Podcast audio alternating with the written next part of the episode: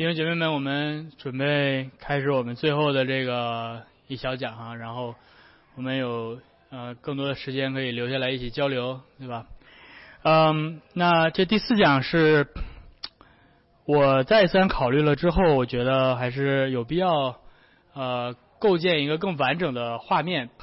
这个圣道在我们的生活的各个方面如何的运转，不仅在教会当中，在我们个人的生活当中。所以这是呃最后这一讲所所要主要去思考的问题。那在开始之前，还是我们要读一小段圣经，是从罗马书第七章。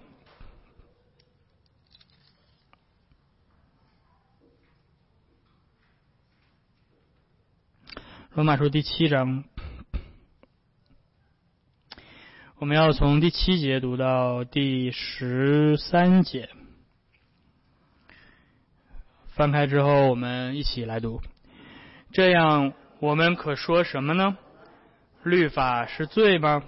断乎不是，只是非因律法，我就不知何为罪；非律法说不可起贪心，我就不知何为贪心。然而罪趁着机会。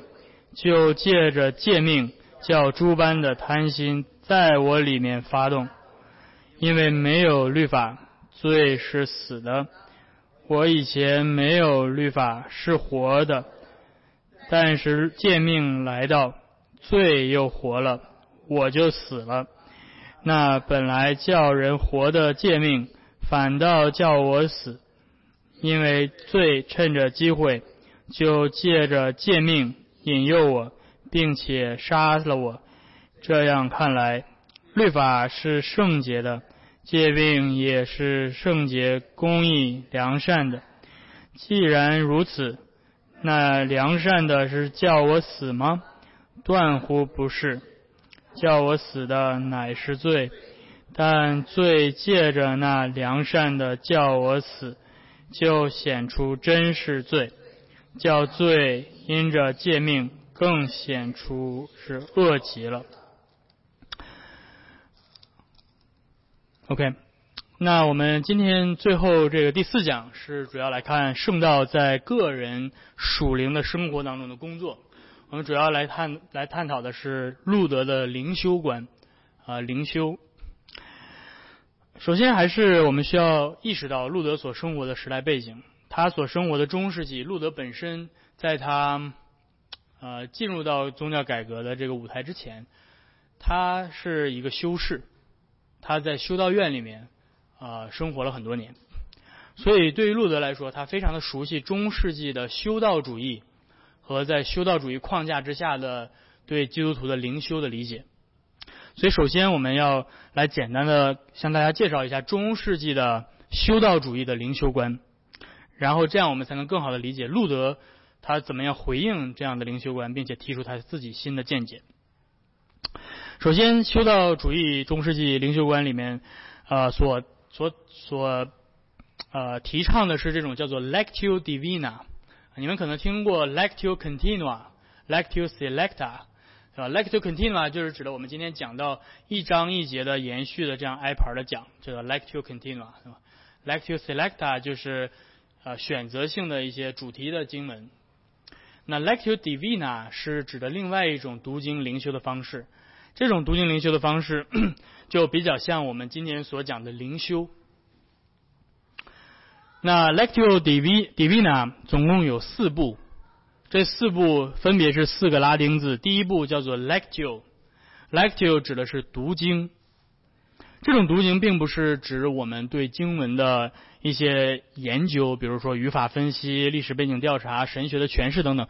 这种读经的方式是一种灵修式的读经，它的目的不是为了用一种所谓科学式的方法来来研究经文到底是什么意思，而是要让自己借着读经来安静下来，让自己进入到与神相交的意识当中。所以在 lectio divina 当中的这个 lectio，很多的时候它不是成成篇的读大大的段落，而是只是找一节经文，然后反复的读，找一节经文反复的读，让自己进入到这种安静的状态当中。在 lectio 之后，第二步叫做 meditatio。meditatio 我们翻译成叫做默想。当阅读一段经文，持续的反复重复一段经文之后，要进入到第二步，就是默想的阶段。这种默想是告诉我们，不要去从字面去理解这个经文到底是什么意思，对吧？比如说，你读到一节经文，你说看到耶稣，于是就转去耶路撒冷，你不要去想耶稣在历史上走耶朝耶路撒冷走去这件事情。你要不要从字面去想？你要从寓意去想。寓意，耶稣有没有走进你的心里？耶稣决定要进入到耶路撒冷。耶稣，你有没有敞开你的门欢迎他？啊，这种寓意式的去去去理解。所以这种默想是要让人不要去过多的去动用自己的理性，而更多的是等候圣灵在我们内心的亮光，让自己的心敞开。而这种往往得到的解释，更多是倾向于寓意解经的结果。然后接下来你要进入到第三步，叫做 oratio。oratio 指的是祷告。当你默想、理领悟到了一个意思之后，你要用你的祷告回应上帝，要向上帝倾诉你对他的爱，向他祷告。而最后一步，啊，是叫做 contemplatio。这个是整个呃 lectio divina 的最终极的一个状态。contemplatio 指的是内观、静观，啊，一种借着安静的祷告进入到一种与神同在的宁静当中。在西方有受到柏拉图主义的影响，物质与灵的二分对立，物质是无意的，是邪恶的，而灵非物质。的这种精神是善的，所以身体和物质是身，我们的物质身体和宇宙对我们的灵魂来讲，就像是一座监狱。人的灵是神性的碎片，所以内观是要来摆脱我们的物质肉体这个监狱，用我们的心灵回到神那里去，与神联合。因此，回到自己的内心，并且借着内心与神性的联合，就是中世纪灵修观的追求。最高级的属灵状态，是一种进入到与神相交的安静、安宁这种内观的安宁当中。那我讲了这么多，我要说的是，路德非常反对这种观点。嗯，但是我想要让你知道的是，这恰恰是今天很多的。信徒或者是非信徒对于宗教的理解，今天你随便去问一个非信徒，宗教对你对人有什么好处，他都会告诉你，宗教让人心里感到很很宁静啊，对吧？达到一种心灵的升华的作用，他都是以这种柏拉图式的理解方式。所以，路德，路德。在修道院里面，一直使用的这种 lectio divina 的方式在灵修，最终他得出一个结论。他说：“我做了修士这么多年，我从来没有感受到过真正默想上帝的道能够让我进入到安静的状态。”他说：“罪人怎么能够靠着自己的内观去寻找自己内心的那个良善的碎片，与至高威严的上帝？”联合来到他的面前，而一点不感到惧怕呢？所以你看到路德开始说：“这并不是我从来没有感觉到来到上帝面前会让我安静，我很惧怕，并且这种灵修观对于路德来说是完全荣耀神学家式的观点。在这种灵修观当中，没有道成肉身的上帝的必要，上帝不需要道成肉身，你只需要。”回到你的内心去寻找那个良善的角落，然后你就你就通过自己的这种内观和静观，你就可以进入到与上帝同在。干嘛需要道成肉身呢？我们不需要中保，不需要代赎了，我们只只需要靠着自己的内观和努力，寻求上帝隐藏的神性就可以了。而且他认为这与上帝的道所启示的不符，上帝的律法难道没有告诉我们在我们里面没有良善吗？所以你越内观，你应该感到越恐惧。在我们里面没有神性的碎片。路德认为，那些自认为可以透过内观与神相交，进入到那种自认为至高无上的内观安静状态的人，是根本没有明白上帝的道。因此，路德的圣道神学也改革了整个中世纪对于灵修的观点。所以，接下来我们要来看的是路德改革之后的灵修观到底是什么。路德改革之后的灵修观，他提到第一，首先是 o l a t o。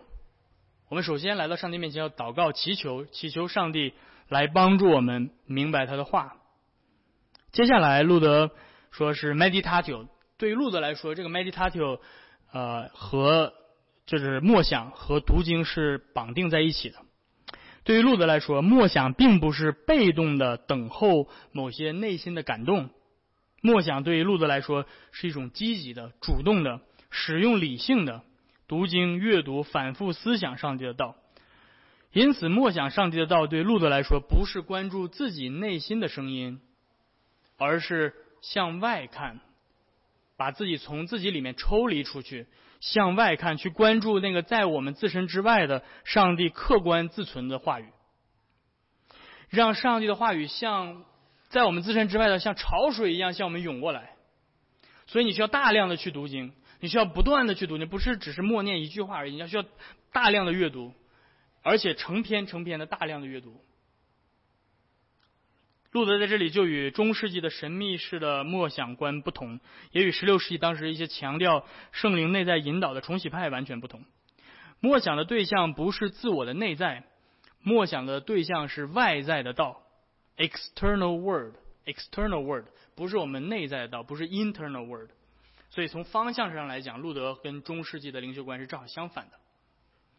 然后接下来，路德说，最终最后一步，当我们去灵修，当我们去默想上帝的道，到达最终的程度的时候，不是进入到中世纪所说的这个静观当中去，而是他说最后一步叫做 tentatio。啊，tentatio 或者用呃德文，他他这个路德所说的德文叫做 anfichtung。那这个。这个这种状态是一种很难用语言去形容的状态，它包括着一种试探，好像你进入到一种痛苦挣扎、一种苦难，面对的逼迫，呃，所以你一种内心摇摆不定的一种状态，是一种很痛苦的状态，所以不是安静的，不是平稳的，不是好像开始云淡风轻，然后你就变成一个世外高人，然后你就。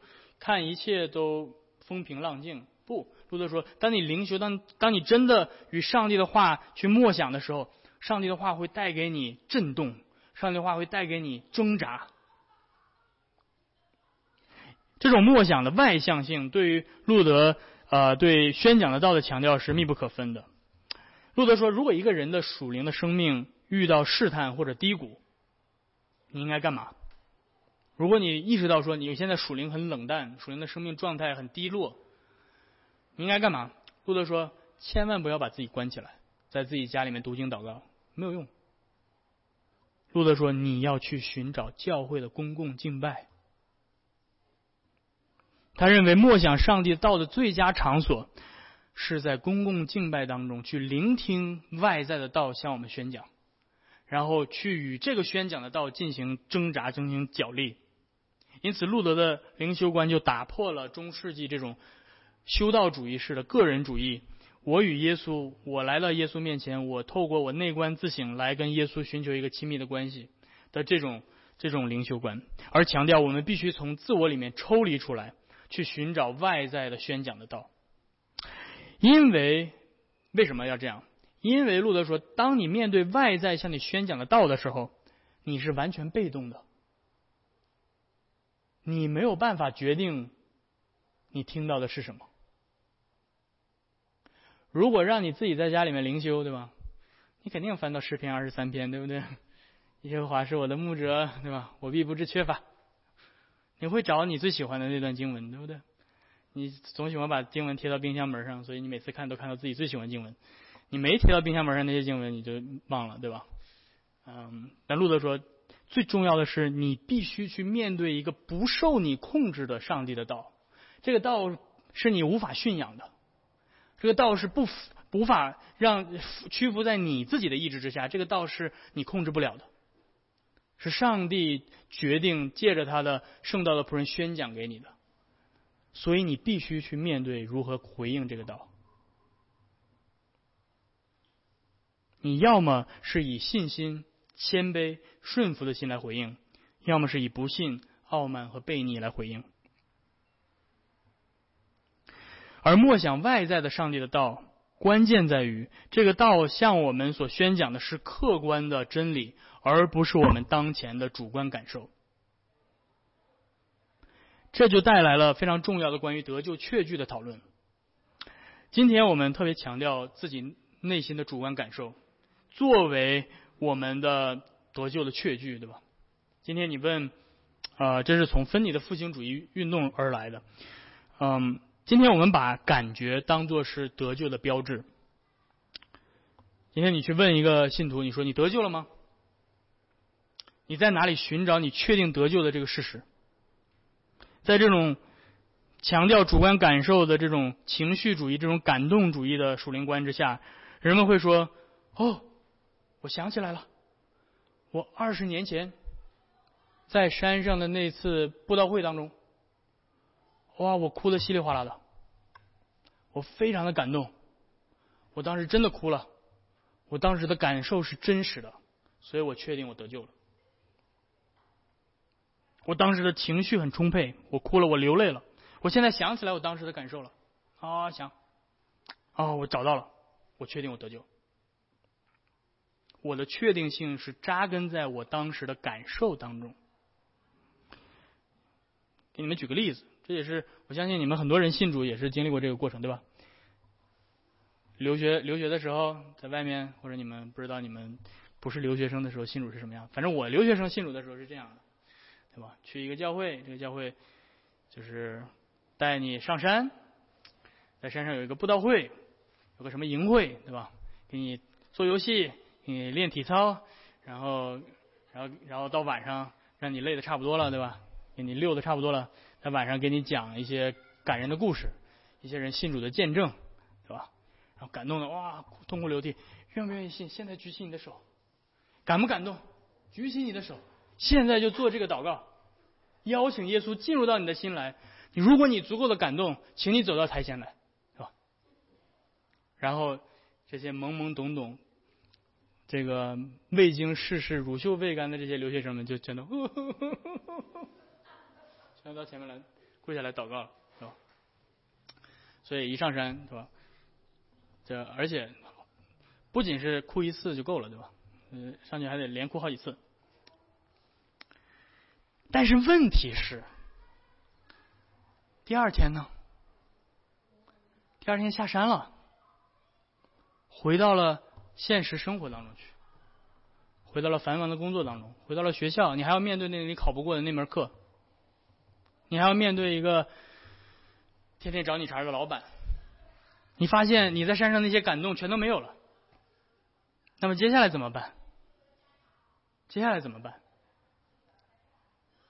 接下来就在这种情绪主义的框架下，人们的解决办法就是第二年再上山。第二年再去寻找那个感动，每年都上山去寻找那个感动，变成了一个循环，不断参加的这种活动，去寻找那个感觉。哪怕这次你没有，你要强迫自己感受到你当时那个感觉，去找那个感觉。然后结果过了五年、六年、七年、八年、十年，到了第二十年，你疲惫了，你疲倦了，你开始怀疑我那些感动到底是不是真的。还是别人用这些故事来刻意的操纵我的情绪，让我去感到很感动。我是不是被骗了？结果有人就会陷入到更深的怀疑和不确定当中，甚至最终是不信了。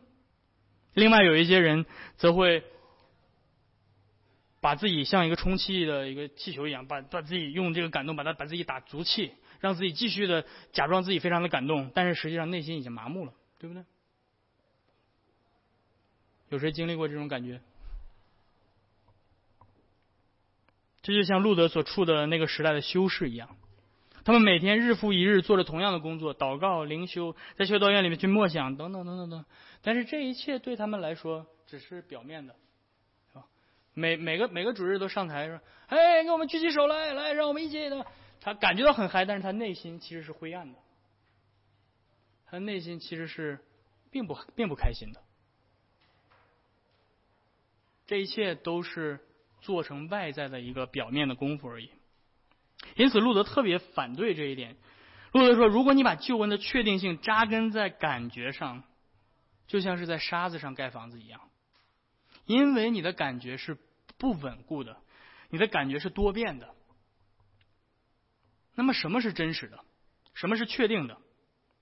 真正能够确定的，不是我们内在的感受。”而是在我们之外的客观的自存的上帝的道，只有上帝的道才是真真实实的。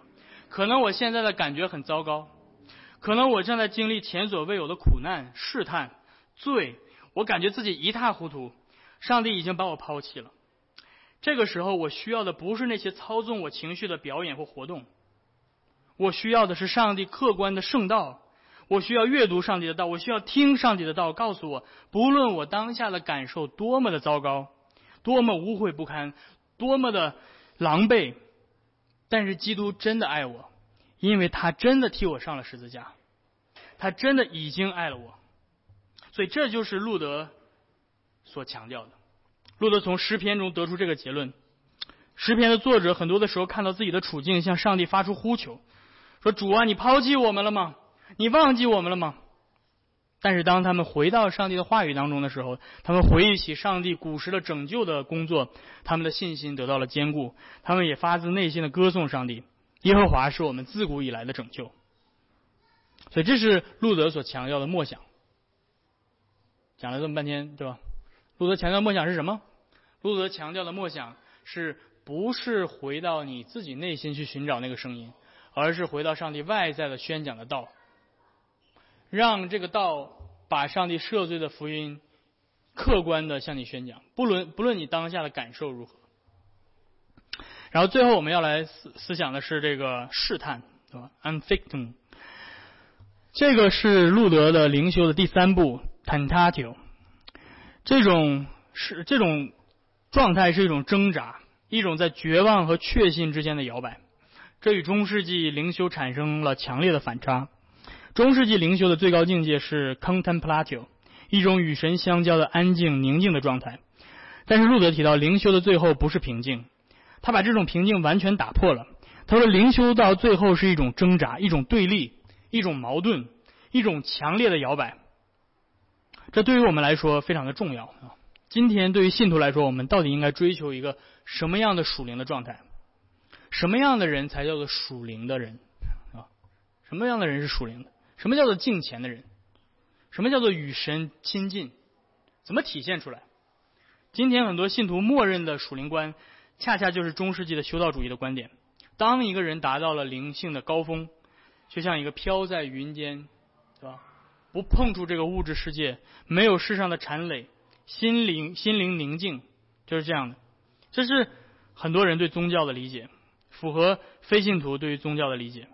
这也是东方佛教、印度教等等宗教所不谋而合的的地方。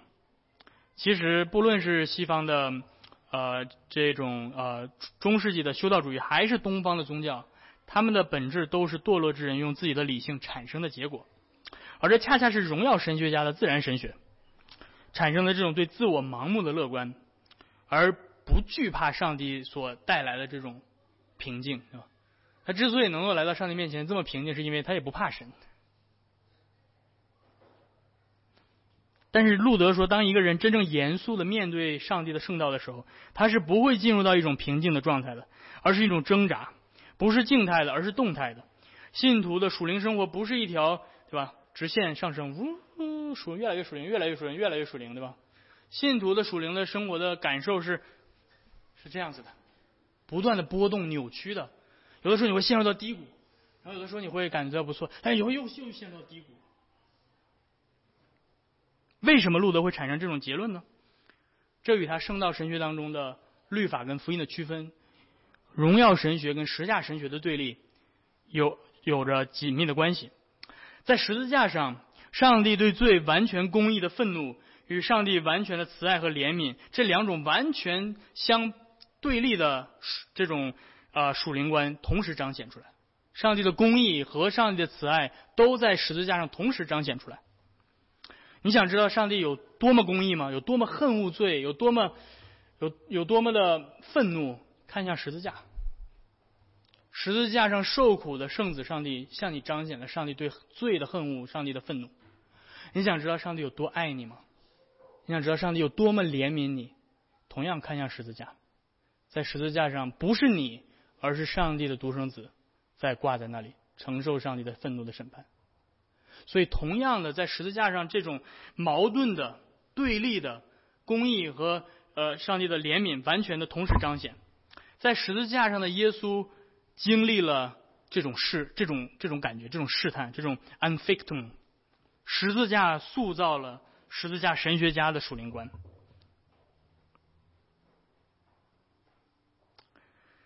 所以在十字架上，我们看到了上帝的律法，律法来摧毁我们，把我们陷入到绝望当中去，让我们陷入到这种试探和和这种这种挣扎当中。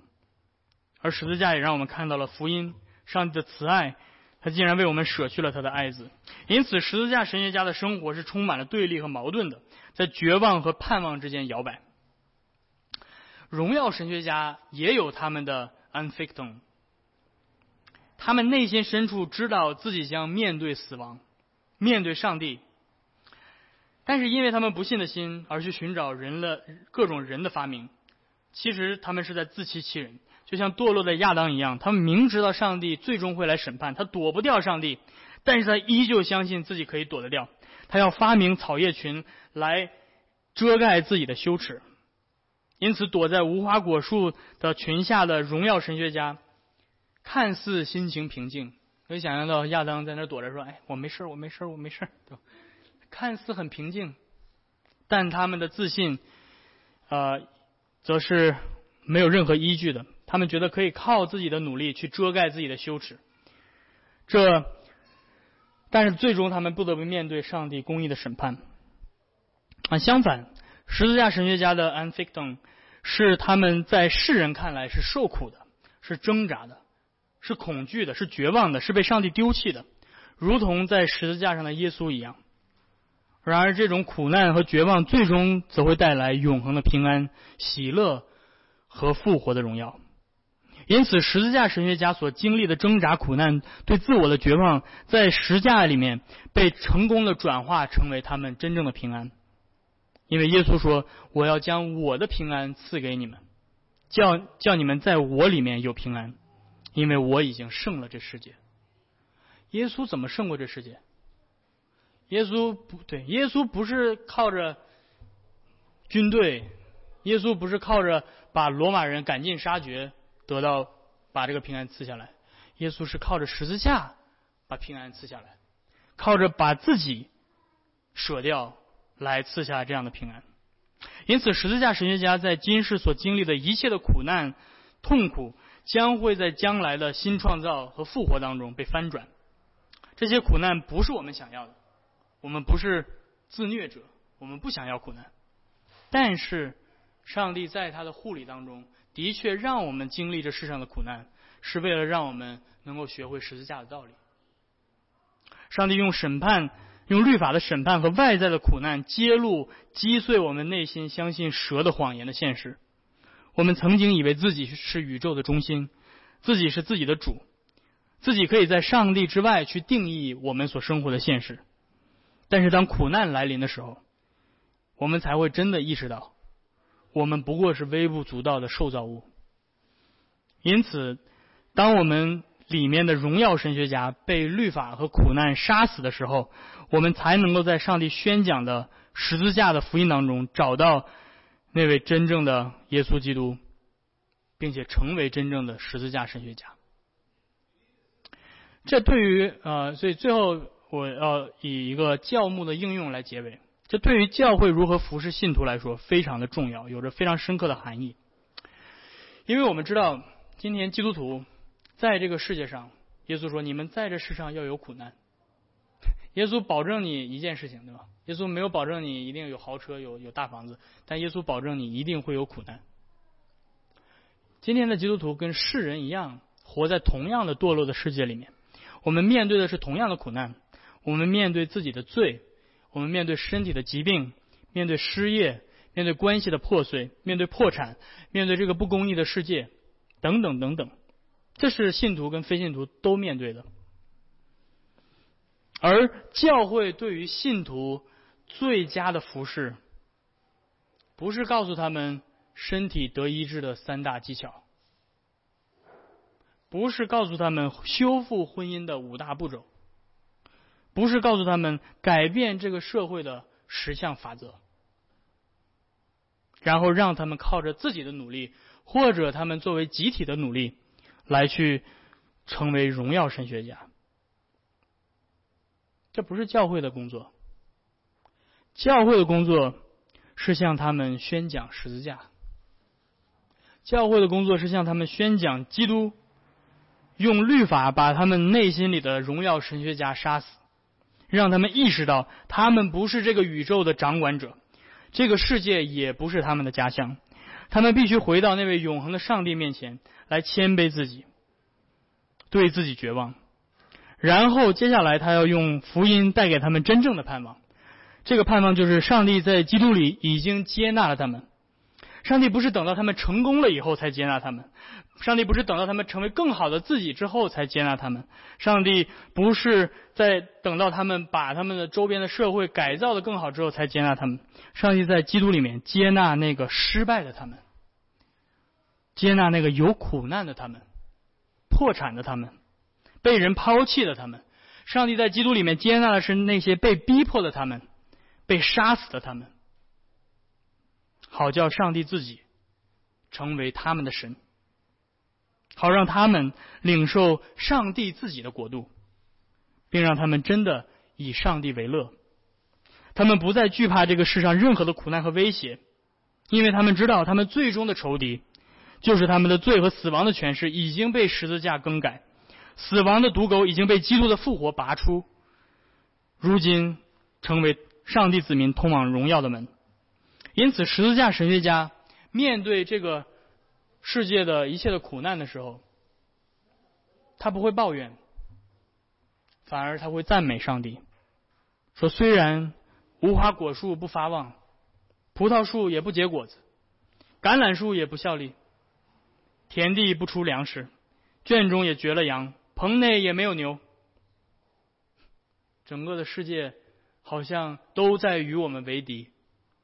然而，我要因耶和华欢喜，